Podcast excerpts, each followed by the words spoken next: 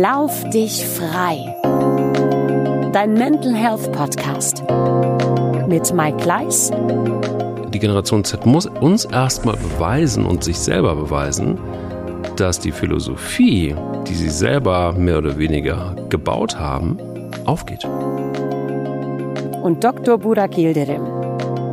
Ich denke nur, dass die Stufe Work-Life-Balance für die Generation Z als Eintrittsstufe die falsche ist. Weil davor gibt es mindestens noch zwei Stufen und es gibt eine Stufe, die da drüber ist, die viel wichtiger ist als Work-Life-Balance. Work-Life-Confidence.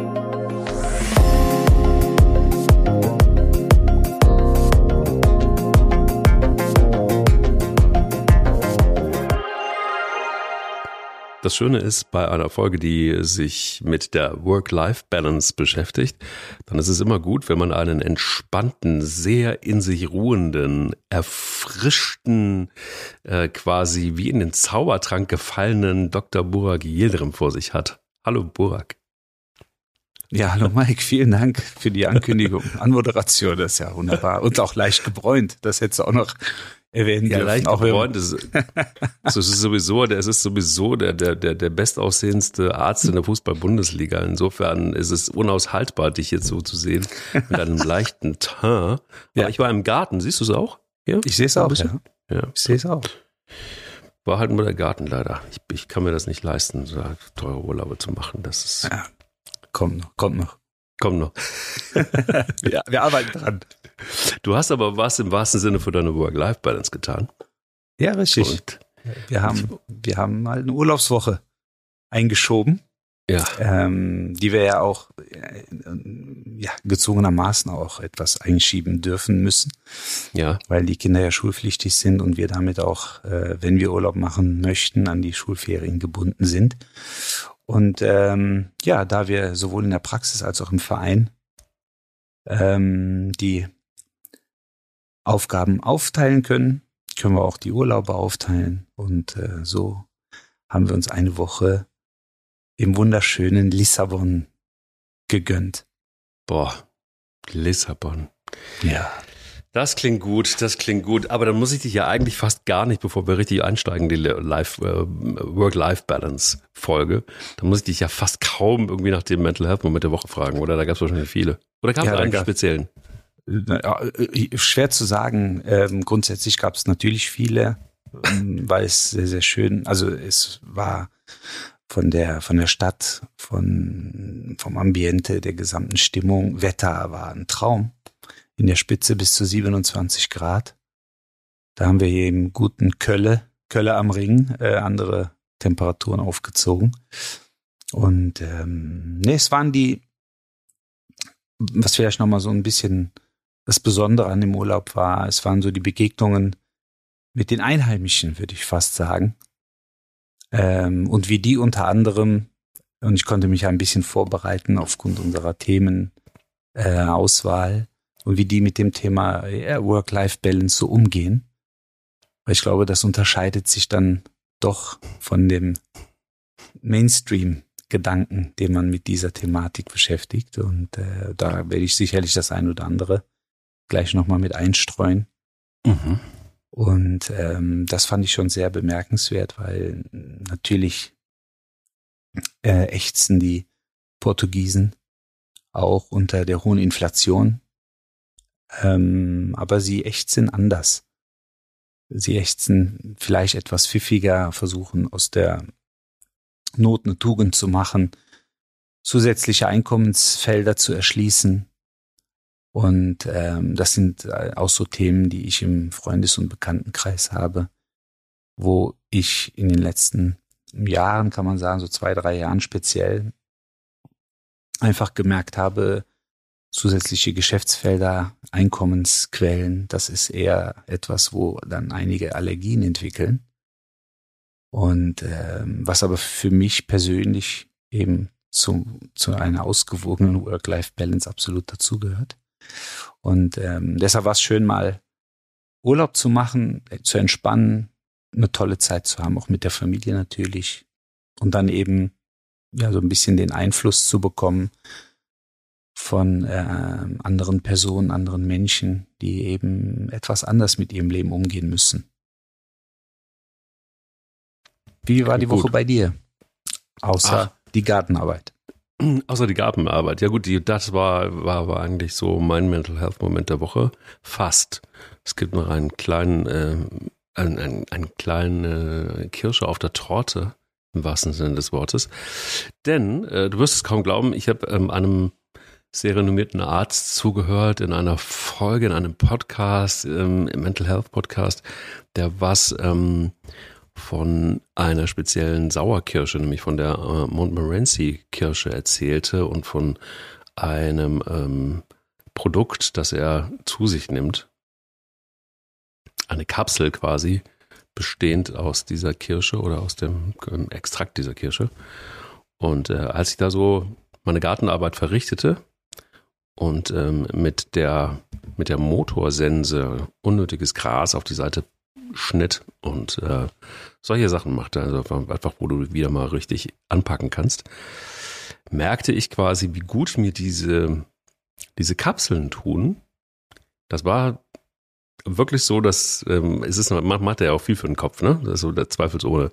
Aber ich habe mir unsere Folge nochmal angehört und ähm, habe dann tatsächlich so gemerkt, wie auch dein, äh, deine Euphorie rund um diese Sauerkirsche doch etwas größer wurde. Und deshalb habe ich dann auch dieses Produkt bestellt.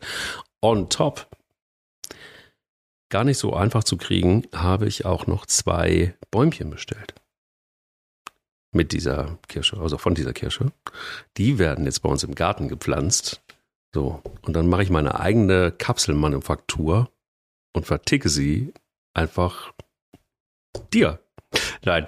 Ähm. Ja, sehr gerne. Ich wäre dein bester Kunde. Das kann ich jetzt schon sagen. Ja. Also, es ist auf jeden Fall ein, äh, du, du merkst, dieser Podcast hat, hat einen, einen positiven Impact auf mich. Nein, also ich fühle mich tatsächlich wirklich mit dieser Kapsel gut. Ich habe Vitamin D, was ich zu mir nehme, morgens und abends nehme ich die Kirsche. Und äh, die Gartenarbeit, äh, so dass das lenkt alles etwas von meinem normalen Arbeitsumfeld ab. Und das tut mir gut und hat mir gut getan. Ja, mal sehen. Freut mich, freut mich sehr. Nee, es ist, äh, die Resonanz war auch gut, also gerade auch aus dem medizinischen Bereich sehr gut. Einige kannten das Thema schon, weil ich auch darüber referieren durfte. Mhm. Ähm, und ein, für einige war das völlig neu, obwohl jetzt die Kirche nicht neu ist. Ähm, mhm. Aber wie es halt so ist, es gibt gewisse Dinge, die werden auch gerade medial durchgepeitscht. Und dann gibt es einfach Dinge, die laufen so ein bisschen unterm Radar. Dann kam auch so der ein oder andere Einwand, äh, ähm, weil man dann auch äh, auf den Seiten der Verbraucherzentrale war und dann würde da stehen, was ich dann auch überprüft habe, ja, die Studienlage wäre sehr dünn.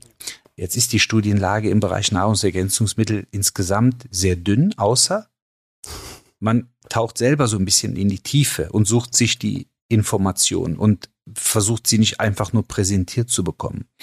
Und, mhm. äh, und wenn man das eben macht, gerade auch im, im Hinblick auf die äh, beschriebene Sauerkirsche, dann wird's dann, ja, muss man schon sagen, von der Studienlage eher positiv erdrückend. Vor allen Dingen gerade auch die Themen äh, Sauerkirsche pur, also das heißt als Frucht gegessen, Sauerkirsche im Konzentrat, Sauerkirsche als, im, als Extrakt und dann noch in Kombination mit verschiedenen gängigen Medikamenten. Gerade so äh, klassische Harnsäuresenker und so weiter und so fort. Und ähm, das ist schon beeindruckend. Das ist, also ich musste mich da ja auch reinwürgen erstmal, weil mhm. jetzt als äh, klassischer Orthopäde und Unfallchirurg hat man im Studium oder in der Praxis und schon gar nicht im Krankenhaus mit Montmorency Sauerkirschen zu tun.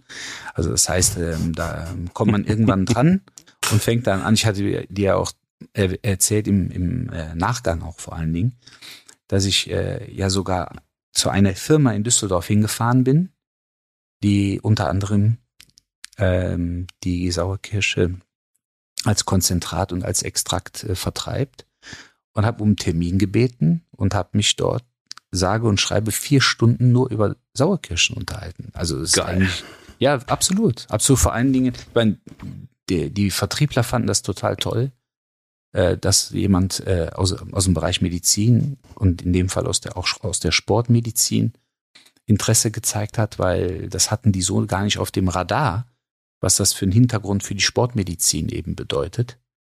Und ähm, ja, und dann haben wir uns da wunderbar ausgetauscht. Und dann habe ich, wie bei so einigen Themen, dann Selbstversuche gemacht und fühlte mich eben dann auch gut. Und ähm, ich, und ich bin jetzt nicht so der Typ, der, ja, wie soll man, ah, wie soll ich das formulieren? Das ist schwierig jetzt. Also ich bin keiner, der sich was versucht einzubilden. So möchte mhm. ich es mal fast sagen. Mhm. Vielleicht dazu auch ein Beispiel aus dem aktuellen Urlaub. Wenn man in Lissabon ist oder speziell in Portugal, dann kommt man ja mit dieser klassischen kleinen Kuchenköstlichkeit in Kontakt. Äh, entweder Pastel de Nata genannt oder Pastéis. Und dann bist du in Lissabon und im Grunde ist es so, ab Ankunft auf dem Flughafen wirst du im Grunde mit diesen, äh, wie meine jüngste Tochter sagt, Puddingteilchen, eigentlich bombardiert. Also das, und, und dann an jeder Ecke. So, und dann fängst du an, äh, erster Laden, isst du das, zweiter Laden. So, und dann haben wir irgendwann eine Tuk-Tuk-Fahrt gemacht. Unter anderem hieß dann ja, wir gehen zu der ältesten ähm, Pastéis-Manufaktur Lissabons nach Belém. Und äh, da gibt es ein Rezept, was geheim gehalten wird seit 1837. Sondern ist klar, ne? Dann hörst du dir das an, denkst ja, ah, da blasen die einen riesen Ballon auf, nur um einfach im Rahmen der Tuk-Tuk-Fahrt äh, diese Station anzusteuern. Ja. Äh, wir haben sie trotzdem gemacht, haben auch natürlich dieses Café, muss man sagen, recht rustikal angesteuert. Und ähm, sahen dann die Schlangen davor. Und haben gedacht, gut, klassischer Touri-Laden wahrscheinlich. Sind dann rein, haben ein paar Stücke gekauft und haben die dann irgendwo im Park dann angefangen zu essen. Und ich muss sagen, von allen, die ich bisher in Portugal und Lissabon gegessen habe, aber diese Puddingteilchen, diese Pastel de Nata aus diesem Laden, die waren unglaublich, unglaublich. Und ich habe dann trotzdem kein Gesicht verzogen, habe dann einfach mal gewartet, bis die Kinder aufgegessen haben und meine Frau. Und äh, die sind auch ne, einfach pragmatisch unterwegs, das sind keine Tagträumer. Und da sage ich, und wie schmeckt das? Und alle so, unglaublich. Ja. und ähm, also deshalb, äh, wie gesagt, äh, so als kleine Anekdote, ich bin, ich bin nicht verkopft. Und äh, aber mir hat diese Sauerkirsche einfach was gebracht. Und deshalb bedeutet sie mir auch, wenn ich das so sagen darf, viel. Und ähm, gerade wenn man so gefragt wird, wenn du nur ein, ein Nahrungsergänzungsmittel zu dir nehmen dürftest, was wäre das? Da wäre ich halt relativ nah bei der Kirsche, ne? wobei ich Vitamin D auch eine große Bedeutung beimesse. Aber ähm, ich wüsste, dass ich bei dir die Sauerkirsche bekäme, würde mich dafür entscheiden und mich einfach nackt in deinen Garten stellen und mit Sonne berieseln lassen, weil dann hätte ich die Möglichkeit auch selber zu produzieren. Also das, das Vitamin D. Also von daher will ich mich. Im, ja genau. Also würde ich mich eigentlich immer, denke ich, ja. für die Sauerkirsche entscheiden. Du hast ja auch einen schönen Blick, kann ich dir sagen. Also wenn du dich hier nackt, es ist auch sehr, für die Nachbarn sind weit, weit weg. Also du könntest hier wirklich ganz entspannt nackt unter dem Sauerkirschbaum stehen, deine Work-Life-Balance aufladen und ähm, könntest das Vitamin D als Pille weglassen. Also besser geht es kaum. Ja, das ist super. Ja, und ich könnte natürlich deine Nachbarn auch einfach verschonen. Ne? Also das ist ja auch mal also ich glaube, da würde der ein oder andere schon auch wuschig werden, aber das ist nochmal ein anderes Thema. Das kann ich mir schon vorstellen. Ich wollte dich jetzt nicht zum Husten bringen, das muss dir nicht unangenehm sein. Ich weiß schon, wovon ich rede. Ich sehe dich ja, das ist der große Vorteil dieses Podcasts im Vergleich zu Hörerinnen und Hörern. Aber ähm, sag mal, lieber Burak, was für ein Sternzeichen bist du? Ich bin Wassermann. Das ist schade. Warum? dann gehörst du nicht zum erlauchten Kreis der Sternzeichen, die die beste Work-Life-Balance haben. Das glaube ich. Das sind nämlich Es sind nämlich Widder, Stier und Krebs, wenn man an sowas glaubt. Ah ja. Ähm, die sind ähm, wirklich klasse, klassisch die, die das am besten im Griff haben, sagt man zumindest so. Und du bist? Äh, Ich bin Fisch, also ich bin es auch nicht. Ah, Ich be- habe leider kein Foto für, weder für dich noch für mich heute. Schade. Ähm, es ist, ja, es ist sehr schade. Da sagst du was. Und ähm, es ist aber auch so, dass die Generation Z zum Beispiel sagt, sie würde lieber den Job kündigen, als unglücklich zu sein. Bam. das glaube ich. Ich bin eher sogar Wassermann Aszendent Schubkarrer, ne? Also, Ja. äh, also gar kein, gar nichts Ja. mit. Also ich Ja. komm, komm gar nicht, glaube ich, in diese Nummer rein. Work-Life-Balance. Ja, dann, äh, ja, das ist, äh, glaube ich, glaube ich, äh, Ja. ungelesen hätte ich fast gesagt, aber ich habe natürlich ein bisschen was dafür äh, oder darüber gelesen und gesehen, aber ähm, ich äh, würde dem entgegenstehen und würde sagen, also der klassische Begriff, wenn man mal als einen Begriff nehmen darf, Work-Life-Balance, ist in meinen Augen eine Illusion und programmiert uns darauf, mental und wirtschaftlich abhängiger Durchschnitt zu sein. Boah, jetzt kommt er aber, Hä? weißt du, da kommt aus Lissabon, hat Puddingteilchen gegessen und kommt hier mit einer These um die Ecke. Da könntest du mal locker 187,2 Podcasts rausstricken. Absolut, absolut. Ne, und, Wiederhol äh, das doch nochmal. Nochmal die These. Die muss ich jetzt nochmal haben. Ihr da Ja. draußen sicher auch, weil das ist so ein Brett, so ein dickes, dass er da bohrt. Das kann nur daran liegen, dass Bayer Leverkusen schon äh, knapp an der Champions League Plätzen wieder ist. Also Ja, gut, anders ist es nicht zu erklären. nach sieben Siegen in Folge haben, wir, haben wir natürlich, äh, riechen wir Lunte, Ja, ihr seid das St. Pauli der ersten Liga. Das ist mal klar. sozusagen. Ja. Die haben, glaube ich, zehn, ne? Die haben zehn jetzt, ja. ja. Also die These Aber brauchen wir auf jeden Fall nochmal. Die, die, die müssen wir nochmal die, die gebe ich nochmal. Ähm, Also äh, nochmal, wichtig ist mir, weil wir werden das ja gleich ein bisschen erörtern. Mhm. Und äh, ich würde so meine Stufen, meine Evolutionsstufen des Work-Life-Systems gerne mal vorstellen, weil vielleicht äh, findet sich da jemand wieder oder äh, es bietet einfach gnadenlosen Diskussionsstoff. Mhm. Aber ich sage nochmal, Work-Life-Balance ist eine Illusion Mhm. und programmiert uns darauf, mental und wirtschaftlich abhängiger Durchschnitt zu sein. Boah, ne, das ist auch schon Clickbait. Da werden jetzt einige sagen, ja, ja, die wollen Klicks.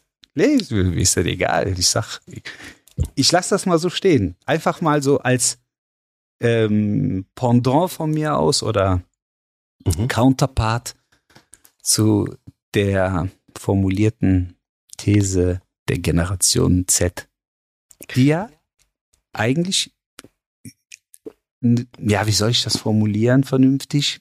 Der Grundgedanke ist gut, den man mit äh, Work-Life-Balance und auch speziell äh, mit der Generation Z ähm, verknüpft. Weil man hat immer so unterschwellig, wenn man nicht dieser Generation angehört, also Generation Alpha kommt ja erst danach, also die sind ja außen vor, die haben noch einiges zu tun. Aber alle, die davor sind, vor allen Dingen so die Babyboomer und äh, Generation Y, Generation X und so weiter, ähm, für die wirkt das immer so ein bisschen wie, das, das ist so ein faules Pack. Die wollen nicht arbeiten und so weiter. Aber die, der Grundgedanke, auch wenn man sich da ein bisschen nicht von Schlagzeilen ähm, orientieren lässt oder beeinflussen lässt, ist der Grundgedanke meiner Meinung nach schon gut. Ähm, ich denke nur, dass die Stufe Work-Life-Balance für die Generation Z ähm, als Eintrittsstufe die falsche ist. Weil davor gibt es mindestens noch zwei Stufen davor und es gibt eine Stufe, die da drüber ist, die viel wichtiger ist als Work-Life-Balance. Und die ist? Work-Life-Confidence. Du machst mich fertig. Oder, wie es die Japaner nennen, Ikigai. Nämlich der Lebenssinn. Mhm. Und das finde ich viel spannender. Und auf dem Weg dahin muss man irgendwann auch eine Work-Life-Balance einbauen und auch für sich definieren und kreieren. Aber es gibt auch zwei Stufen davor, die man eigentlich äh, erstmal vor Augen führen muss, weil eine Work-Life-Balance kann man sich eigentlich nicht wünschen, sondern die muss man sich erarbeiten. Im wahrsten Sinne des Wortes. Und ähm, das wäre in meiner Welt einmal Work-Life-Existence und Work-Life-Intelligence. Und dann kommt erst Work-Life-Balance. Vielleicht zwei Sachen dazu. Also es gibt eine, äh, nicht unbedingt These, aber eine Einstellung von mir, ähm, nenne es Purpose, wie auch immer man das will. Aber ich sage immer, es ist vielleicht nicht so gut, mittelmäßig zu sein, aber es ist durchaus erstrebenswert, das mittlere Maß zu finden, wenn es um die Work-Life-Balance geht. Und ähm, das ist überhaupt nicht verwerflich, ähm, das mit, Mittel, also das mittlere Maß zu haben, nicht mittelmäßig zu sein. Zwei total unterschiedliche Dinge. Das ist das eine und das andere ist, wenn es um die Generation Z geht, und du bist Unternehmer und ich bin es auch, ähm, und wir müssen uns ja auch logischerweise mit dieser Generation Z auseinandersetzen. Und ich weiß nicht, wie, wie du es hältst, aber bei uns ist es so, dass wir die Generation Z nicht nur ernst nehmen, sondern wir versuchen auch in Sachen der Unternehmensführung, auch in Sachen Work-Life-Balance, deren Wünschen nachzukommen, aber mit klaren Deals, also mit klaren Absprachen. Und ähm, wir gehen da auch tatsächlich Versuche ein, die wäre ich wahrscheinlich vor einigen Jahren nicht eingegangen, weil mir das irgendwie sehr fremd gewesen wäre. Aber so ist es unter anderem so, dass jetzt auch eine unserer wirklich tollen Mitarbeiterinnen gerade ähm, für sich entschieden hat, muss man schon sagen, ein halbes Jahr aus einem Bus, aus einem, die macht eine Rundreise mit ihrem äh, Lebenspartner ähm, durch Europa, surfen und ähm, sie arbeiten beide aus diesem Bus auch raus. Sie haben also quasi dieses Teil so aufgepimpt, dass sie ähm, durchaus ausgerüstet sind mit ähm, Internet und dem ganzen Kladderadatsch. Teilweise suchen sie Work-Life, äh, nicht Work-Life, Coworking Spaces und ähm, arbeiten von dort. Und das ist jetzt so ein Versuch, wo du jetzt einfach mal, oder wo, wo wir gucken müssen, ist das jetzt irgendwie adäquat und passt das oder ist das nicht äh, gut? Und ich denke, eins ist immer wichtig, und da habe ich ganz schön auch in den Diskussionen intern, aber auch extern, weil ich das ein oder andere Mal auch Vorträge darüber halte, äh, auch schon auch massiv Kritik bekommen zu einem Satz, den ich gar nicht böse meine, sondern ich glaube, den man recht nüchtern schon auch bedenken muss. Nämlich, die Generation Z muss uns erstmal beweisen und sich selber beweisen, dass die Philosophie, die sie selber mehr oder weniger gebaut haben, aufgeht. Weil unser System in Deutschland und, und die, der Erfolg der Wirtschaftlichkeit in Deutschland oder der Wirtschaft in Deutschland ist auf anderen, ja, auf anderen Säulen gebaut. Nicht, bisher jedenfalls nicht auf der Einstellung der Generation Z. Und da wird be zu beweisen sein, und da freue ich mich sehr drauf, wenn diese Generation beweisen kann, dass ihre Art und Weise der Work-Life-Balance und ihre Einstellung dazu zum Leben und zum Thema Arbeit die richtige ist. Da bin ich drauf sehr, da bin ich wirklich sehr drauf gespannt und ich bin da sehr offen für. Aber äh, wenn du sowas laut erzählst und ähm, auch in so einem Podcast, dann klar, dann gibt es natürlich auch die ein oder andere Stimme, die dann eben ähm, kritisch aufgeladen ist. Ähm, das vielleicht noch so von meiner Seite aus dazu. Was ich aber interessant an deinem Punkt finde, ist, und das ist, wenn ich so ein bisschen die Essenz rausnehme, geht es ja letztendlich vielleicht auch ein bisschen mehr, wenn du über deine Punkte Work-Life-Balance sprichst, eher so ein bisschen um den Sinn des Lebens. Ne? Das heißt also, was macht, was macht das Leben eigentlich wirklich aus und ähm, wie gewichtig was? Und vielleicht ein letztes noch, Vielleicht ist es ja auch total okay, wenn man über Work-Life-Balance spricht, dass es Menschen gibt, die sagen, Work schlägt immer Life. Kann nicht sein. Oder Work ist Life. Oder das. Das ist ja auch ein Thema. Ja. Und äh, man darf, also was äh, eben so einen sehr negativen Touch eigentlich bekommen hat in der Diskussion, ist das Thema Arbeiten. Also Arbeit kommt nicht gut weg muss man einfach mal so sagen. Ne? Und scheiß Image, ja. Hat wirklich ein scheiß Image. Und mhm. ähm, deshalb ist es, glaube ich, wichtig, äh, wenn man jetzt sagt, okay, man möchte das einer Arbeitnehmergruppe zugestehen, ähm, diese, nennen wir es Freiheiten oder einfach auch die, die, die Möglichkeit, das eigene Tun und auch das eigene Lassen zu gestalten, dann muss es aber immer einen geben, mindestens einen oder eine, die das auffängt. Also es, es kann nicht sein, dass alle gleichzeitig das gleiche Gefühl einer Work-Life-Balance aufbauen können. Das geht Mhm. gar nicht. Weil es muss Mhm. immer ein, eingekniffenen muss es immer geben, Ja. der klar. quasi Gas gibt. Und ähm, deshalb ist meine Frage immer, warum reden wir nicht über Produktivität? Warum, äh, was gibst du erstmal, um dir dann gewisse Dinge zu nehmen? Wir haben eine sehr besondere Situation. Wir haben eine relativ, gerade auch europaweit oder auch weltweit, muss man sagen, eine relativ niedrige Arbeitslosigkeit in den Industriestaaten, so dass man sich natürlich jetzt hinstellen kann und auch sagen kann, äh, okay, es, es gibt eine relativ niedrige Arbeitslosigkeit, aber es werden ohne Ende Fachkräfte gesucht. Und man kann sich streng genommen die Jobs aussuchen. Man kann eigentlich fast diktieren, ich würde gerne so und so viel arbeiten, ich würde gerne nur dann arbeiten und ich würde auch gerne das verdienen. Und Mhm. ich hätte gerne so und so viel Urlaubs- und Fortbildungstage. Mhm. Und häufig äh, tritt man damit äh, ja, offene Türen ein, ne? Äh, Oder läuft man durch offene Türen und ähm, setzt sich hin und kann das so formulieren. Aber zum einen, dass es vielleicht glücklicherweise dazu gekommen ist, liegt daran, dass viele davor und viel, auch viele Generationen davor eben etwas anders gearbeitet haben und geschuftet haben. Ähm, und was passiert denn dann für die Generationen, die danach folgen? Und deshalb ist immer die Frage, was biete ich an Produktivität? Was bin ich bereit für die Gesellschaft, auch wenn es ein großer Begriff ist, zu leisten, anzubieten und sozusagen in die Gemengelage zu investieren, um mir dann ir- irgendwann meine Portion daraus zu ziehen und zu sagen, ich habe das und das gegeben, jetzt möchte ich das und das haben.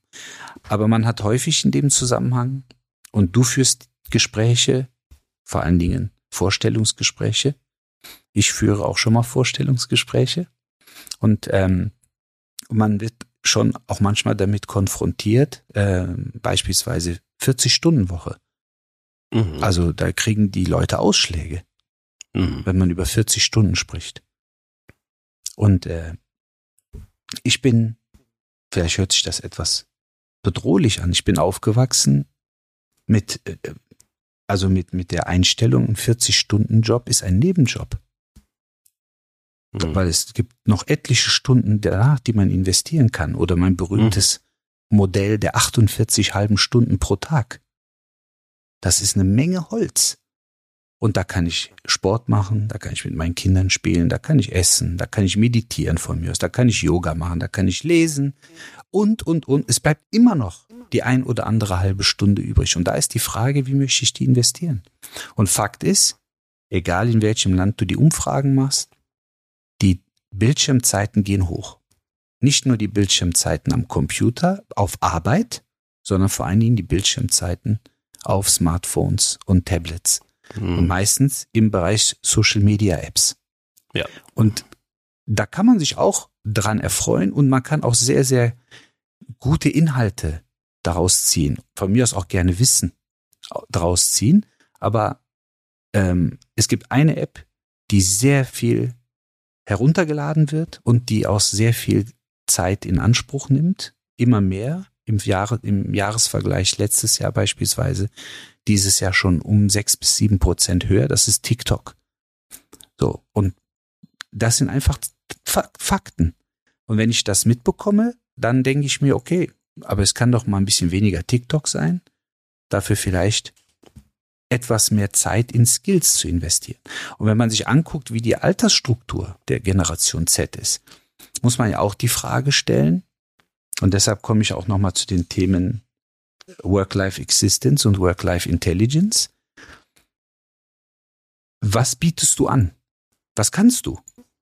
Also ich möchte mal, am besten ist ja immer, man, man, man äh, beißt im eigenen Karpfenteich. Also wenn ich bedenke, man ähm, macht mit 18 sein Abitur, mal angenommen, ne, vielleicht noch vorher frei, freiwilliges soziales Jahr oder Zivildienst und macht's mit 19. So, dann fängt man mit Medizinstudium an, wenn man direkt einen Platz bekommt und braucht mindestens sechs Jahre Regelstudienzeit. Dann ist man Mitte, Ende 20 und kann nix. Also so hart sich das anhört. Jeder, der mhm. Medizin studiert hat, weiß, was ich meine, wenn ich sage, man kann danach nichts.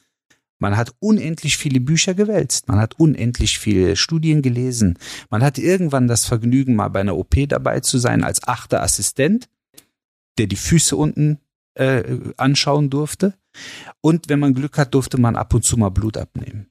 So, und dann ist man mit Mitte, Ende 20 fertig und muss dann nochmal seine Facharztausbildung machen, während der normalen Arbeitszeit. Und jetzt stelle ich mir die Frage, dann ist man natürlich mit Mitte, Ende 20 ist man schon relativ tiefrot in der Generation Z unterwegs. Was hm. bietest du denn? Was kannst du denn? Und ich glaube, das gilt für viele Studienberufe. Vielleicht möchte ich Einschränkungen machen beim Thema Ausbildungsberufe, weil da wird man relativ schnell neben den, also abzüglich der äh, Berufsschulzeiten, Unterrichtszeiten wird man relativ viel auch aktiv eingesetzt. Weil natürlich die meisten Betriebe auch Bedarf haben. Die haben wenig Personal und sind froh, wenn die Auszubildende haben. Und die werden dann auch relativ schnell handwerklich beispielsweise eingesetzt. So, da ist schon mal was anderes, wenn du drei Jahre Ausbildung hattest und dann sagen kannst, ja, aber ich durfte schon recht viel. Hier, ne, ich habe das Ding geschreinert, ich habe die Haare geschnitten und so weiter und so fort. Aber kommst du aus einem Studienausbildungsgang und bist dann Mitte 20 und setzt dich irgendwo hin und stellst Forderungen, da gehen bei mir schon ein paar Barthaare hoch. Weil ich möchte e-, erstmal was anbieten. Ich möchte erstmal produktiv sein, ich möchte was leisten. Dann setze ich mich irgendwann hin und mache die Fresse auf und sag, so, guck mal hier, bap, bap, bap, bap, bap, ich kann das, das und das. Die meisten aus unserem Betrieb können das nicht. Und das hätte ich jetzt gerne entweder vergütet, und zwar in Zeit oder in Geld, idealerweise in beidem. Und so kann man sich dann anfangen, das äh, sich so rauszulavieren Richtung äh, Work-Life-Balance. Aber die Abkürzung dahin, die weiß ich nicht, ob die so sinnvoll ist. Sag mir doch mal, aber noch mal ganz kurz, du holst noch mal rein in deine Anfangsthese und die Abhängigkeit, ähm, von der du gesprochen hast. Die finde ich nämlich ganz spannend. Also wenn man sich über Work-Life-Balance unterhält, ist es ja meistens eben das, was man aus den Medien dazu bekommt. Also es setzt sich ja selten jemand hin und sagt so, ich mache jetzt mal einen Lebensplan. Der wäre übrigens spannend, den soll, also den kann man ruhig mal machen. Auch mhm. wenn der erstmal nur fiktiv ist. Gerade natürlich, alles, was die Zukunft angeht, ist ja nun mal fiktiv. Das, wir wissen es ja nicht. Das ist ja das Tolle. Aber wie ich schon mal in einer anderen Folge gesagt habe, wir können aus der Vergangenheit lernen und wir können die Zukunft gestalten. Und ähm, der Blick in die Vergangenheit hilft unheimlich viel in verschiedenen Bereichen. Und ähm, aber das Entscheidende ist, das, was wir als Mainstream konsumieren, Work-Life-Balance, ich sage jetzt mal grob und bisschen provokativ, so wenig wie möglich arbeiten, aber auch vernünftig verdienen und viel Freizeit haben. Streng genommen müsste man ja formulieren dürfen, die Arbeitszeit sollte mit einer Nicht-Arbeitszeit im Gleichgewicht stehen. Die Frage ist aber, wie definiere ich Arbeitszeit? Ist das mein Angestelltenverhältnis, worin sich ja die meisten beschäftigen? Und ist das Nicht-Arbeiten nur meditieren, Bücher lesen, reisen, kochen, zaubern etc.? Oder ist die Nicht-Arbeitszeit eine produktive Arbeitszeit in einem Bereich, der nicht zu meiner Kernarbeitszeit gehört? Und die meisten, mit denen man dann spricht und die meisten, die sich dann da hinsetzen, die sagen, nee, ich kann mir das jetzt rausnehmen. Ich möchte 30 oder 32 Stunden arbeiten und den Rest habe ich Freizeit. Und dann werden wir aber, das sind so, das sind einfach wirtschaftliche Zyklen. Wir werden in eine Zeit kommen, wo es dann ähm, bei dieses Thema Fachkräftemangel und so weiter. Wenn wir in die Vergangenheit gucken, sehen wir, wir hatten das ein oder andere Mal in Deutschland und in jeder anderen Ecke der Welt. Fachkräftemangel ist aber irgendwann ausgearbeitet worden, entweder durch Zuwanderung etc. pp. Das heißt, wir werden irgendwann in einen Zyklus reinkommen, wo wir dann wieder aus mehr Leuten aussuchen dürfen und können aus, als, äh, aus unternehmerischer Sicht. Und dann stellt sich die Frage der Skills und des Arbeit, der Arbeitseinstellung. Und wenn ich dann keine Skills habe und dann auch noch eine schlechte Einstellung zum Arbeiten, das kann in der Blütephase, die man dann eigentlich haben möchte, kann das zum Genickbruch führen, meiner Meinung nach. Weil für mich persönlich, warum, also ich meine, viele in, äh, fragen mich auch schon mal nach dem Puls und sagen, ja, du hast eine Praxis, du bist beim Fußballverein, dann haltst du dir noch einen Podcast auf, dann bist du da noch unternehmerisch tätig und entwickelst ein Getränk und bist an der Börse und so weiter und so fort. Wie geht denn das überhaupt? Und nebenbei glücklich verheiratet, Gott sei Dank, und drei Kinder.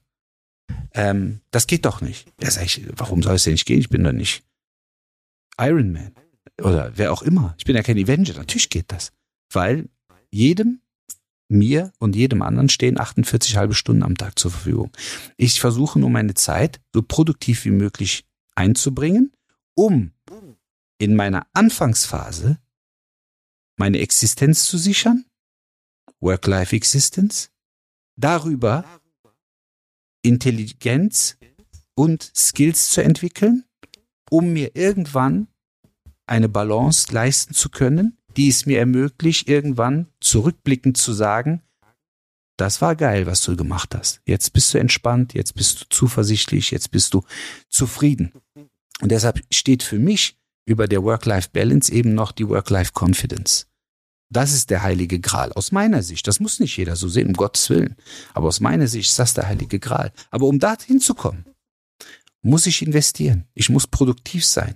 Ich muss in meiner Welt wissen, was brauchen meine Kunden? Was brauchen meine Athleten? Ich muss wissen, worin bin ich gut? Mhm. Wenn ich in etwas nicht gut bin, muss ich versuchen, gut zu werden. Und ich muss letztendlich überlegen, was ist mir, was ist es mir wert, morgens aufzustehen? Und am Ende, und das ist, äh, auch wenn viele sagen, Geld spielt keine Rolle und so ein Driss. Das mag alles sein, aber Geld beeinflusst alles, was wichtig ist. Alles. Die Gesundheit, die Möglichkeiten der Work-Life-Balance und interessanterweise auch die Lebensdauer gibt's tausend Studien drüber. Hast du Kohle, lebst du länger. Ganz einfach. Ganz einfach. Warum? Weil meistens der Gesundheitsstandard besser ist. Und deshalb ist es wichtig, wofür kann ich mich am Ende des Tages von wem auch immer bezahlen lassen? Aber hinzusetzen, sich hinzusetzen und zu sagen, mir ist Freizeit wichtig und ich kann eigentlich gar nichts. Ja, warum soll man dafür Geld verlangen dürfen? Das ist wiederum eine sehr interessante Frage und vor allen Dingen hast du jetzt mehrfach eigentlich etwas angesprochen, was man auch, wenn man versucht, mal so ein bisschen die Essenz rauszuarbeiten aus all den Aspekten, dann, dann steckt ja auch etwas dahinter, nämlich einfach, du hast öfter mal vom Beruf gesprochen ne, oder von der, von der Arbeit gesprochen. Und wenn wir uns einfach ähm, wirklich nochmal vor Augen halten, woher kommt eigentlich das Wort berufen? Es geht nämlich tatsächlich auf das Wort berufen zurück. Und da gibt es einen schlauen Satz, jeder bleibe in dem Beruf, in dem ihn Gottes Ruf traf. Das ist jetzt sehr philosophisch, schrieb nämlich Martin Luther. Und zwar ähm, darüber on top. Und das finde ich auch ganz inter interessant.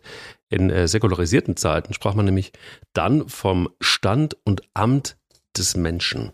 Also das heißt, das, was wir oder was auch die Generation Z so lapidar als Job abtut, ja, das ähm, hat im Grunde genommen ist zweckentfremdet, weil, also auch die ganze Einstellung dahinter, weil wenn wir das ernst meinen oder wenn wir vom Idealfall sprechen, ist das, was du tust, ist das, was viele andere Menschen tun, eine Berufung. Also immer dann, wenn man davon ausgeht, jemand hat sich den Beruf selber ausgesucht, man hat ähm, Stärken gestärkt, man hat etwas für sich getan und man möchte gerne, und auch das ist ja völlig richtig, was du gesagt hast, zum Wohl der Gesellschaft in irgendeiner Form was beitragen. Ähm, und ich glaube, das ist sowas, was, was mich umtreibt, nämlich ähm, immer wieder äh, ein Stück weit auch, auch diese, diese Besinnung, wozu fühle ich mich denn eigentlich berufen? Ist es jetzt einfach nur stumpf, jetzt in meinem Fall, ähm, irgendwas mit, mit Marketing zu machen, mit der Agentur? Äh, fühle ich mich dazu berufen, jetzt die nächste riesengroße Agentur zu bauen. Das war nie, nie, nie, nie der Wille, sondern es war immer so, dass ich gesagt habe, ich will eine besondere Agentur aufbauen und ich will auch, dass eben gerade dieser Work-Life-Balance-Gedanke, dass der implementiert ist, dass wir MitarbeiterInnen haben, die in, in je, zu jeder Zeit nicht nur sagen, ich arbeite da gerne, sondern ich bin da berufen, auch für mich da dort zu arbeiten, sondern ich habe da mein Einkommen, ich habe da auch, genauso wie du sagst, ich, ich, verdiene genug Geld oder wenn ich nicht mehr genug Geld verdiene, ähm, hatte ich jetzt gerade vor kurzem ähm, den Fall, hat sich eine Mitarbeiterin irgendwie getrennt von ihrem Freund, die Wohnung zusammen, war alleine zu teuer, fragte, kann sie irgendwie noch kellnern nebenbei, wo ich gesagt habe, warte mal, Vielleicht reden wir erstmal darüber, wie wir das auffangen können, als dass du dir jetzt irgendwie einen zweiten stressigen Job nimmst, der ganz artfremd ist, wo du auch nicht weißt, ob das für dich funktioniert, wo dann Work-Life-Balance vielleicht einfach auch nicht mehr so richtig gut ist. Lass uns doch auf der Strecke gucken, wie kommen wir dahin. So, um, um dieses Gap irgendwie zu schließen. Das war alles und alles tausend kleine Aspekte, die jeden Tag zu meiner Berufung gehören. Und dazu gehört eben nicht nur einfach eine, die nächste große gläserne Agentur zu bauen, mit die, die schillernd ist, also das nächste Jung von Matt, sondern ähm, irgendwo auch was Sinnhaftes dahinter zu haben. Ne? Und jetzt kommt ja auch letztendlich auch dein Punkt, was macht da eigentlich Sinn? Natürlich macht es Sinn, Geld zu verdienen und natürlich macht es Sinn, die Verantwortung für viele, viele Mitarbeiterinnen und Mitarbeiter zu tragen ähm, auch für sie da zu sein, aber auch zu gucken, was kann ich eigentlich mit den Mitteln, die ich da habe und die ich erwirtschafte, was kann ich da zurückgeben? Kann ich da was zurückgeben? Auch wenn es so eine dumpfe Kommunikationsagentur ist, aber was kann die leisten, um auch ein Stück weit etwas zurückzugeben, also auch gesellschaftlich irgendeinen Sinn ähm, zu stiften? Wo wir jetzt in der Tat auch überlegen, gerade einen Verein zu gründen, ähm, den, den wir auch äh, Good for Run Stiftung e.V. nennen wollen und so weiter, wo wir dann einfach auch uns gezielt Projekte raussuchen mit unseren eigenen Mitteln und gucken, können wir nicht im Sinne von Charity, aber was können wir damit einfach auch bewegen? So, dann kommt es auch langsam zu äh, einem Sinn des Ganzen für mich. Und das ist ganz elementar auch für die Work-Life-Balance ein Aspekt und der andere ist, dass ich vor einigen Jahren eben einfach auch entschieden habe, ich möchte nicht mehr unbedingt jeden Tag an der Front sein, sondern ich muss vielleicht auch mal gucken, dass Menschen, die Bock haben, an der Front zu sein, da auch hingehen können und dass wir sie auf dem Weg dahin begleiten. Und auf der anderen Seite, warum soll ich eigentlich warten, wie, wie, wie unsere Eltern das gemacht haben? Nach dem Motto, wenn ich mal in Rente bin, dann mache ich das, dann mache ich jenes und dann mache ich das.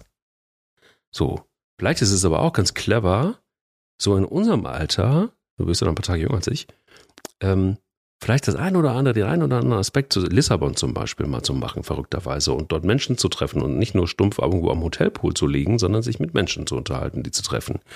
Vielleicht ist es auch erstrebenswert, sich einen Ort zu suchen, an dem man gerne ist, der vielleicht gar nicht in Deutschland ist. Heutzutage nach Corona alles möglich durch das hybride Arbeiten, ähm, wo man sich also quasi die Altersresidenz schon vorher irgendwie, wenn es möglich ist, leistet oder irgendwie dahin kommt. Ähm, und wenn es auch nur irgendwas gemietet ist oder dass man regelmäßig da ist. Aber eben genau das, was unsere Eltern gemacht haben und den Fehler, den, glaube ich, immer noch eine Generation macht, die durchaus auch unsere Gesellschaft noch trägt, nämlich zu sagen, ach, das hebe ich mir für später auf. Das mache ich, wenn ich mal in Rente bin. Das mache ich mal dann, wenn ich Zeit habe. Und ähm, wie es so oft ist, Menschen, die dann in Rente gehen, die haben dann plötzlich gar nicht mehr so richtig viel Zeit und stellen vielleicht auch fest, oder manchmal ist es auch so, ich weiß gar nicht, woran es liegt, da gibt es bestimmt auch Millionen Studien drüber, dass Menschen, die dann aufgehört haben zu arbeiten, relativ zügig auch das Zeitliche segnen. Ganz absurderweise. Vielleicht gibt es auch eine gewisse Logik ähm, dahinter, die du als Arzt bestimmt besser drauf hast als ich. Lange Rede, kurzer Sinn. Ich glaube, dass eben einmal der, der Begriff Beruf heutzutage oft, oft auf Zweck entfremdet wird und das nicht unbedingt zu einer guten Work-Life-Balance beiträgt, weil er einfach auch so ein Stück weit negativ behaftet ist plötzlich, genauso wie du gesagt hast. Ne? Also der Job ist, hat ein scheiß Image und Arbeiten hat ein scheiß Image. Ähm, und auf der anderen Seite eben für mich auch elementar, ähm, mal zu gucken, ist es vielleicht möglich, etwas für sich zu tun oder mehr für sich zu tun, eben nicht erst dann, wenn es im Fall unserer Eltern schon vorbei ist. du hast einige Stichpunkte genannt, äh, ja, anhand derer man äh, eigene Folgen machen kann. Auf jeden Fall. Und äh, aber ich möchte trotzdem mal versuchen, gerade weil man uns nicht sieht, aber sich einfach mal Folgendes vorzustellen. Und dann wird das Thema, ich mache das alles später, sehr, sehr äh, relativiert. Indem man sich einfach ein Lineal vorstellt oder von mir aus auch ein leeres Blatt und zeichnet dort Zeitpunkt der Geburt und durchschnittliches, durchschnittliche Lebenserwartung. Nehmen wir einfach mal 80 Jahre. So ungefähr kann man ja plus más o menos, wie der Spanier sagt, mhm. oder die Spanier, ähm, kann man sich das ungefähr vorstellen. So, und dann zeichnet man einfach ein, für einen Zentimeter oder für fünf Zentimeter ist egal, äh, 10, 20, 30, 40, 50, 60, 70 und 80. Also 0 und 80 sind die Endstücke und dazwischen gibt's ein paar Striche, die die Jahrzehnte abbilden. Dann macht man ab dem Zeitpunkt der Volljährigkeit bis zum Zeitpunkt der Rente einen Strich und macht einen Kasten drum und schreibt da rein, ich sage jetzt mal Arbeitsleben oder Arbeitskarriere. Da sieht man, man hat ein ganz kleines Stück am Anfang und eigentlich ein ganz kleines Stück am Ende. Und dazwischen ist man am Rödeln. Und deshalb sehe ich das relativ ja, realistisch und denke mir, okay, wenn ich die, den größten Teil zumindest planerisch meines Lebens arbeiten darf, dann versuche ich natürlich in diese Riesenzeit so viel Adventure und Kontakte und äh, was auch immer reinzupacken, um dann, ohne zu wissen, wie alt wir denn ja am Ende des Tages werden, weil das habe ich auch schon mal gesagt, wir wissen nicht, wann die Sanduhr abläuft. Ist mir aber auch egal, weil ich kann auch für die danach folgenden äh, Generationen, entweder die ich selber gezeugt, äh, zeugen durfte mhm. oder die danach eben noch folgen, kann ich ja was hinterlassen. Indem ich versuche, so produktiv wie möglich zu sein, Fußabdrücke zu hinterlassen, kleine, große, tiefe, breite, spielt keine Rolle. Aber eben einfach was Wertvolles zu kreieren, womit meine Familie hinterher auch weitermachen kann. Oder meine Geschwister oder meine Freunde etc. So, und deshalb versuche ich viel auch in diese, in diesen großen Block auf dem Lineal einzubauen. Deshalb ist dann mal Lissabon mit dabei und die ein oder andere Reise X, die ein oder andere Reise Y. Oder was ich auch schon mal gerne mache, nicht allzu viele halbe Stunden davon kann ich investieren oder investiere ich, aber manchmal mache ich euch einfach ja nichts. Also dann gucke ich einfach aus dem Fenster, um es mal so zu formulieren. Das ist auch gut. Da hat man, kommt man auf andere Gedanken. Manchmal kann man auch mal die Gedanken tatsächlich komplett ähm, mal befreien. Und ähm, deshalb glaube ich, müssen wir uns, ähm, also müssen wir versuchen, eben viele Ziele auch in der ähm, Regelarbeitszeit oder in der Regel äh, Lebensarbeitszeit äh, hinzubekommen. Ähm, aber du hast natürlich noch ein Thema angesprochen, nämlich äh, Eltern und äh, dass die dann geschuftet haben und dann gesagt haben, wir machen das alles später in der Rente. Ähm, das ist, trifft auch auf meine Eltern zu, aber die können sich auf ihre Rente ja im Grunde auch noch ein bisschen was drauf einbilden. Weil für mich persönlich wenn ich auch nur einmal dran denken sollte, was mir schwerfällt und eigentlich kaum vorkommt, mal die Zügel etwas lockerer zu lassen. Spätestens einmal im Jahr kriege ich eine Erinnerung, wie meine Zukunft aussieht. Nämlich ich kriege mein Rentenbescheid oder wie ich es gerne formuliere, mein Armutszeugnis. Und ich habe das auch mitgebracht, damit man sich das mal einfach auf der Zunge zergehen lassen kann. Der letzte Bescheid, den ich bekommen habe, sieht folgendermaßen aus. Wenn Sie Versorgungsabgaben im gleichen Verhältnis zur Durchschnittsabgabe wie bisher leisten, steht Ihnen eine Altersrente in 2045 von 3061 Euro brutto zu. 3061 Euro brutto. In 2045. Inflation eingerechnet und Kaufkraftverlust kann ich mir damit im Jahre 2045 vielleicht noch ein paar Brötchen kaufen. Und spätestens da weiß ich, das Geld brauche ich für die Brötchen und muss mir eine andere Altersvorsorge schon jetzt vorbereitend erarbeiten. Aber nicht mit meiner normalen Arbeit, wird gar nicht funktionieren, weil da steht ja, ich krieg nur 3061 Euro. Brutto. Brutto. Ja, also das ist auch nochmal wichtig. Kriegst Und zwei raus. das ist einer der besten Rentenbescheide für den Jahrgang 78 in Deutschland. Der einer der besten. Klar. So, und dann kann man sich ungefähr runterbrechen, wie es dann bei den meisten 78ern aussieht. Und deshalb ähm, ist für mich das Thema Work-Life-Balance auch perspektivisch ausgerichtet. Das heißt, man muss seine Schäfchen ins Trockene bringen. Bringt man seine Schäfchen ins Trockene, ist es einfacher, über eine Work-Life-Balance zu kommunizieren und meiner Meinung nach auch einfacher, mein Ziel zu erreichen, nämlich die Work-Life-Confidence. Weil dann habe ich letztendlich die Möglichkeiten dafür gelegt. Wenn dann irgendeiner um die Ecke kommt und sagt, ja, wer weiß denn, ob du 2045 noch lebst? Ja, meine Güte, weiß ich nicht, ist mir auch scheißegal. Aber dann lege ich den Grundstein für die, die nach mir kommen. Weil ich habe ein paar Kinder und äh, ich habe äh, Brüder, dass es denen am Ende des Tages gut geht. Und dafür lohnt es sich tatsächlich, ähm, zu arbeiten. Ja, nicht nur das. Also bei mir stehen die 3000 äh, Euro brutto nicht. Bei mir stehen sie im Moment bei 800. So, dass ich äh, total ausgerastet bin und dachte, geil. Da wird mir ja gar nicht so viel abgezogen wie dir jetzt. Ich glaube, die offizielle Armutsgrenze in Deutschland li- liegt bei 911 Euro. Dann bin ich noch drunter, guck mal. Richtig. Du bist äh, jetzt schon arm, also perspektivisch. Absolut, so fühle ich mich auch immer mal wieder zwischendrin, aber das davon abgesehen, weil meine Work-Life-Balance nicht gut genug ist.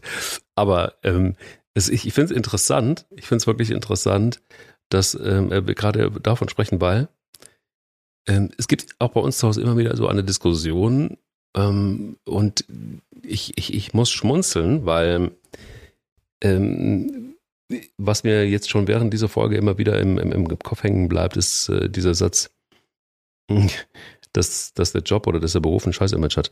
Weil eine Diskussion, die immer wieder stattfindet, ist, dass, ähm, dass, dass immer mal wieder so der Satz kommt, naja, also wir dürfen uns ja überhaupt nicht beklagen.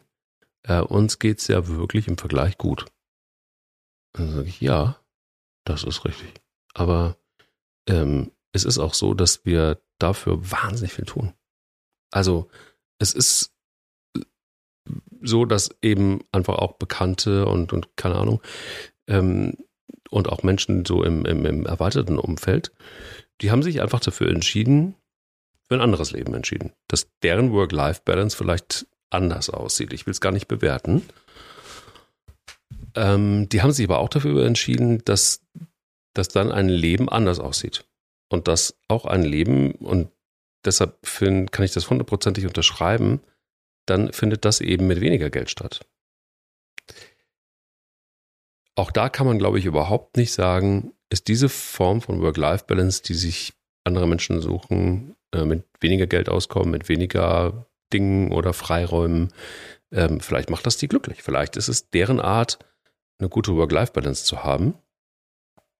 Ähm, hier ist es so, dass ich denke, dass wir ähm, immer wieder auch, glaube ich, vorsichtig sein müssen mit dem, was unsere Ansprüche sind und, ähm, und, und Vergleiche zu ziehen. Das finde ich schwierig, weil erstens steht es uns gar nicht so richtig zu und zweitens muss es am Ende auch jeder für sich selber entscheiden, wie weit er denn die Berufung in sein Leben aufnehmen will und welchen Raum er ihr geben will und aber auch mit den Konsequenzen, die das dann hat und umgekehrt. Und das ist etwas, was mir immer wieder Schwierigkeiten bereitet und wo ich immer wieder auch in Diskussionen komme, weil sich Menschen, glaube ich, manchmal auch darüber gar nicht so richtig bewusst sind. Also das, was du auch vorhin so kurz angerissen hast, man will immer alles und möchte aber nicht unbedingt alles dafür geben. Also es gibt so ein gewisses Selbstverständnis, dass es irgendwie einem zufliegt oder was auch immer.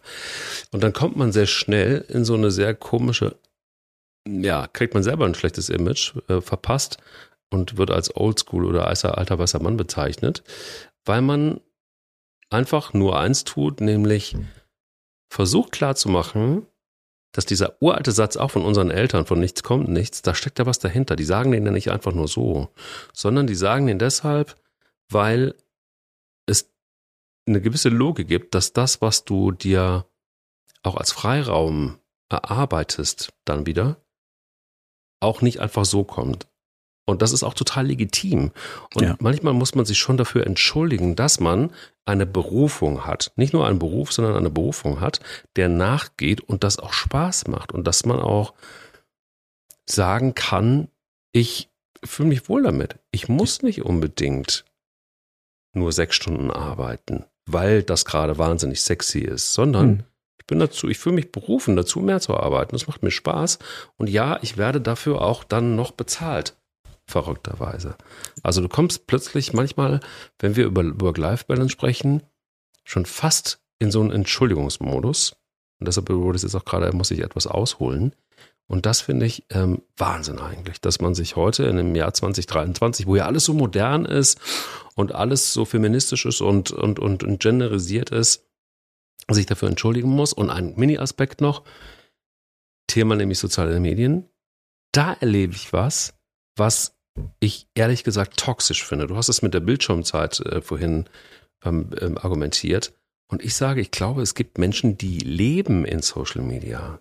Die positionieren sich auch gerade auf einer Plattform wie LinkedIn, wenn es nämlich um Work geht. Die tun den ganzen Tag nichts anderes, als sich dort zu positionieren. Und da fehlt mir in der Tat die, ba die Balance.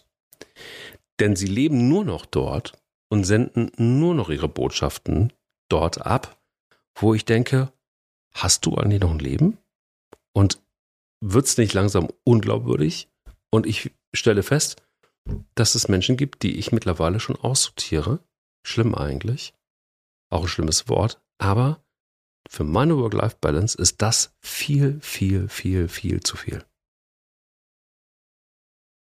Zumal diese Beziehungen die man ja dort pflegt, ja streng genommen ja auch digital oder virtuell sind. Mhm. Und ähm, was das Thema Arbeit eben angeht, haben wir über die Arbeit eine, wenn nicht sogar die in, ja, größte Möglichkeit, gesünder und glücklicher zu leben, nämlich indem wir auf echte Beziehungen und auf echte Kontakte zurückgreifen können, die wir meistens entweder in der Schulzeit zu dem Zeitpunkt ja hatten und dann später in der Arbeitswelt. Mhm. Und ähm, es gibt eine ganz aktuelle Studie, die jetzt publiziert worden ist von der Harvard University, ähm, die über 84 Jahre 2000 Leute begleitet hat. Da sind auch einige gestorben, die haben aber dann gesagt, ähm, also 25 von den verstorbenen Teilnehmern haben sogar ihre Gehirne dieser Studie noch nachträglich zur Verfügung gestellt, weil sie gesagt haben, findet da was, findet was, um den Leuten am Ende sagen zu können, was macht ein gutes Leben aus. Mhm. Und Dinge wie natürlich finanzielle Aspekte, Ernährung, Sport, alles super, aber der entscheidende Aspekt, der gesünder und glücklicher macht, waren gute Beziehungen. Und allein deshalb ist es wichtig, sich der Arbeitswelt tatsächlich physisch zur Verfügung zu stellen. Wir werden ohnehin nicht drumherum kommen, dass wir irgendwann einige Berufe letztendlich abhaken müssen. Die wird es in 10, 12 Jahren wegen der fortschreitenden Digitalisierung, künstliche Intelligenz, Robotik, ja. wird mhm. es einige Berufe nicht mehr geben. Deshalb finde ich es auch immer so albern, wenn man Grundschulkindern äh, wenn man Grundschulkinder fragt, was willst du denn mal werden, wenn du groß bist? Ja, die kennen doch nur drei oder vier Berufe. Den der Eltern, Lehrer, meisten, die meisten wollen dann kein Lehrer werden, ähm, obwohl ich das auch sehr spannend finde und auch eine sehr, also meiner Meinung nach, das wäre so mein Zweitberufswunsch gewesen, weil man einfach äh, Kindern was beibringt. Das ist was Großartiges. Also einem Kind lesen oder schreiben beizubringen. Das ist, es eröffnet im wahrsten Sinne des Wortes die ganze Welt. Mhm. Und ähm, wird aber traurigerweise nicht so wahrgenommen. Und mhm. ähm, Und Kinder können diese, Antw diese Antwort gar nicht geben. Und ich frage meine Kinder eigentlich auch nicht, weil ich weiß, wenn die mal in, in, ins berufsfähige Alter kommen, wird es Jobs geben, die es heute noch nicht gibt. Und äh, demzufolge müssen wir uns mit diesen Themen, wie gesagt, auseinandersetzen. Ähm, und was mit diesem Thema letztendlich am Ende des Tages auch einhergehen wird, nämlich das Thema künstliche Intelligenz, Robotik, Digitalisierung, weil einfach de facto Berufe wegfallen und du nicht einfach sagen kannst, ach so, jetzt gibt's autonomes Fahren, ich kann mir auf die Sekunde genau ein Fahrzeug ohne Fahrer vor die Tür bestellen, dann brauchen wir keine Taxifahrer mehr, aber die Taxifahrer werden ja dann nicht aussterben. Also, oder versterben, besser gesagt, sondern die leben ja dann noch. Also muss es eine andere Möglichkeit geben. Und deshalb werden wir zu dem Thema bedingungsloses Grundeinkommen werden wir kommen. Wir werden bedingungsloses Grundeinkommen bekommen. 100 Prozent. Alleine schon, weil wir Leute mit einem Einkommen versorgen müssen, deren Jobs es nicht mehr gibt. Mhm. Und genauso auch Leute, die jetzt sagen, ich kann, was auch völlig möglich, absolut möglich ist, ich kann mit weniger Arbeit, mit weniger Geld, kann ich mir ein erfülltes Leben ähm, erschaffen. Ich kenne das. Meine Eltern hatten sehr wenig Geld und ich hatte ein erfülltes Leben und meine Brüder auch. Es hat uns nichts gefehlt.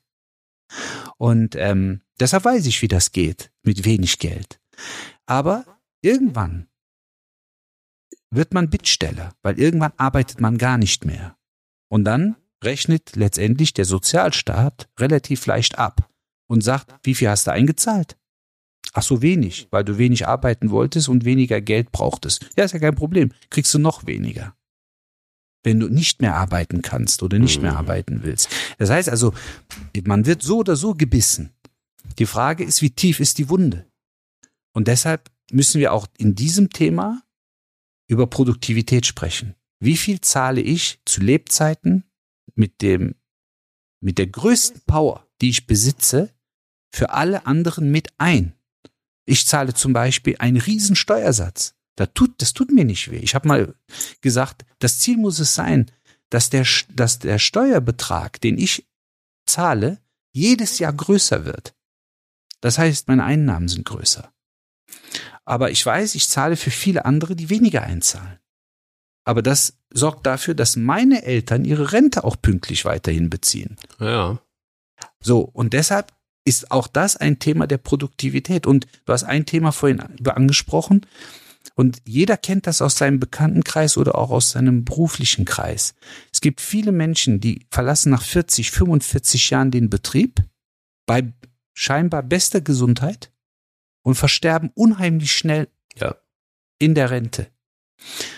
Aus dem Nichts hat man manchmal das Gefühl. Also wo man mhm. sagt, ey, das hat das können wir medizinisch gar nicht erklären. Die ganzen Vorsorgeuntersuchungen, es war alles top. Aber ich glaube, diesen Menschen fehlt ein elementarer Bestandteil, der ein glückliches Leben ausmacht, nämlich die Beziehungen. Weil die brechen relativ stark und sehr, sehr abrupt ab mit dem letzten Arbeitstag. Man hat natürlich noch seine privaten Kontakte, die man ja. ohnehin ja auch hatte. Aber man hat nicht mehr Guten Morgen, was guckst du denn so schief heute? Was ist dir denn über die Leber gelaufen? Kann ich dir noch irgendwie helfen? Oder dass jemand dich fragt, was ist denn mit dir? Ne? Warum bist du denn so gut drauf heute? Ja, manchmal muss man sich ja auch für seine Gefühle manchmal entschuldigen, nicht nur für seine Arbeitseinstellung. ja. Nein, so, aber diese Interaktion, dass man sich auch über Leute ärgert ähm, und Probleme aber wieder löst, indem man den Konflikt, dem Konflikt nicht aus dem Weg geht, sondern ihn sucht und eine Lösung kreiert. Das sind alles menschliche soziale Interaktionen. Das ist wie so, soziale Fitness, soziales Fitnesstraining. Und wenn dieses Training abrupt abbricht oder ein wesentlicher Kern, macht das genauso wie körperliche Fitness, wenn das Training abrupt abgesetzt wird, macht das was mit dem Körper. Und es macht wenn die soziale Fitness abrupt abgesetzt wird, macht das was mit dem Geist. Ja. Und ich glaube, das ist so eine der wesentlichen Aspekte. Wesentlicher Aspekt und, und, und ich glaube, jeder, der ähm, mal mit jemandem zu tun hatte aus einem näheren Familienumfeld, der in Rente gegangen ist, und dann hast du nämlich genau diesen, genau diesen Case, dass ähm, mal abgesehen davon, dass eben Menschen oft das Gefühl haben, sie sind nicht mehr oder werden nicht mehr gebraucht. Äh, Menschen, die sich auch vielleicht lange Zeit hm, nicht über ihren Job, sondern über ihre Berufung damit identifiziert haben. Das heißt, denen fehlt nicht nur ein Beruf, ein, ein Job, sondern denen fehlt plötzlich ihre Berufung. Und wenn sie clever sind, so wie im Fall von meinem Vater, das ist wirklich ein leuchtendes Vorbild, der rechtzeitig dafür gesorgt hat, dass eben das, wofür er berufen ist, auch danach noch weitergeht. Also das heißt, nicht mehr im, im, im Jobumfeld, aber trotzdem seine Berufung, die er gerne äh, für sich beansprucht, dass er da Kanäle und Wege findet, die weiterführen zu können, um eben genau diese Kontakte dann auch weiterführen zu können. Und ähm, ich glaube, da ist einfach, und da liegt ja auch ein Fehler im System, und zwar ein gesellschaftlicher Fehler im System, auch der Work-Life-Balance, dass wir uns eigentlich, dass wir ein, ein schräges und falsches Bild auch von der Rente haben. Und dass wir uns, dass es kein richtiges Programm übrigens dafür gibt, Menschen zu begleiten, ihre Berufung vielleicht fortzusetzen, sondern das endet dann. In dem Moment, wo der Schreibtisch ausgeräumt ist, wo der Schlüssel abgegeben worden ist, ähm, und der Computer auch leer gemacht worden ist, die Festplatte, dann endet etwas und dann stirbt auch etwas im wahrsten Sinne des Wortes. Und da liegt für mich, äh, wie in vielen anderen Punkten, wenn wir über Work-Life-Balance sprechen, auch ein bisschen der Fehler im System. Vielleicht eins noch, ich glaube, es ist eh per se falsch, immer alles, alle Verantwortung dem Staat zu geben. Ne? Also siehe jetzt ähm, der, der Arzt, der sagt, naja, die 3000, da das ist gut für die Sonntagsbrötchen in, äh, im Jahr 2045. Vielleicht kann, mir, kann ich auch noch meiner Tochter, die will dann gar keinen Lolli mehr, die will dann vielleicht mal ein Abendessen. Das kann ich mir vielleicht gerade auch noch leisten. Und, und noch aber, die FAZ am Sonntag vielleicht. Vielleicht, vielleicht. Aber die wird wahrscheinlich alleine, wird das Abo bei der FAZ am Sonntag mit wahrscheinlich dann auch schon bei 150 Euro liegen. Also mindestens. Mindestens. Ähm, also das heißt, die Verantwortung nicht immer wieder auf den Staat abzuwälzen, sondern für sich, bei sich selber zu suchen. Das ist, glaube ich, per se, wenn wir von einer guten Work-Life-Balance sprechen, wahrscheinlich immer ein guter Ratgeber. Und das fehlt mir ganz oft, weil wir immer sehr dazu neigen zu sagen, naja, also die Politiker da oben, die sind doch die, die aber wir sind ja diejenigen, die sie wählen. Also wir haben ja die Möglichkeit, auch dafür zu sorgen, dass sich daran was ändert. Wobei man auch sagen muss, wenn du ein bisschen in der Politik zu Hause bist und dich ein bisschen auskennst und ein paar Kante hast, vielleicht einfach auch, die da aktiv sind, zum Gesundheitsminister. Das ist ja jetzt im Grunde genommen eigentlich der Minister, der für unsere, für unseren Podcast auch eigentlich zuständig sein müsste. Ist er eigentlich auch die ärmste Sau der Welt, weil der hat es dann mit Krankenkassen zu tun. Da können wir dann in einen ganz anderen Strudel wieder rein. Und äh, jeder, der mit Krankenkassen zu tun hat, beruflich, und dazu gehörst du sicher auch, der wird eine, auch an, an mindestens drei, vier verschiedene Podcast-Episoden über Krankenkassen machen können. Aber ich glaube, hier ist noch ganz schön viel zu tun. Aber ähm, erstmal bei sich selber anzufangen und für sich selbst zu sorgen, ist vielleicht keine schlechte Idee. Ja, und vor allen Dingen selbstbestimmt arbeiten zu können. Das ist äh, die größte Tugend.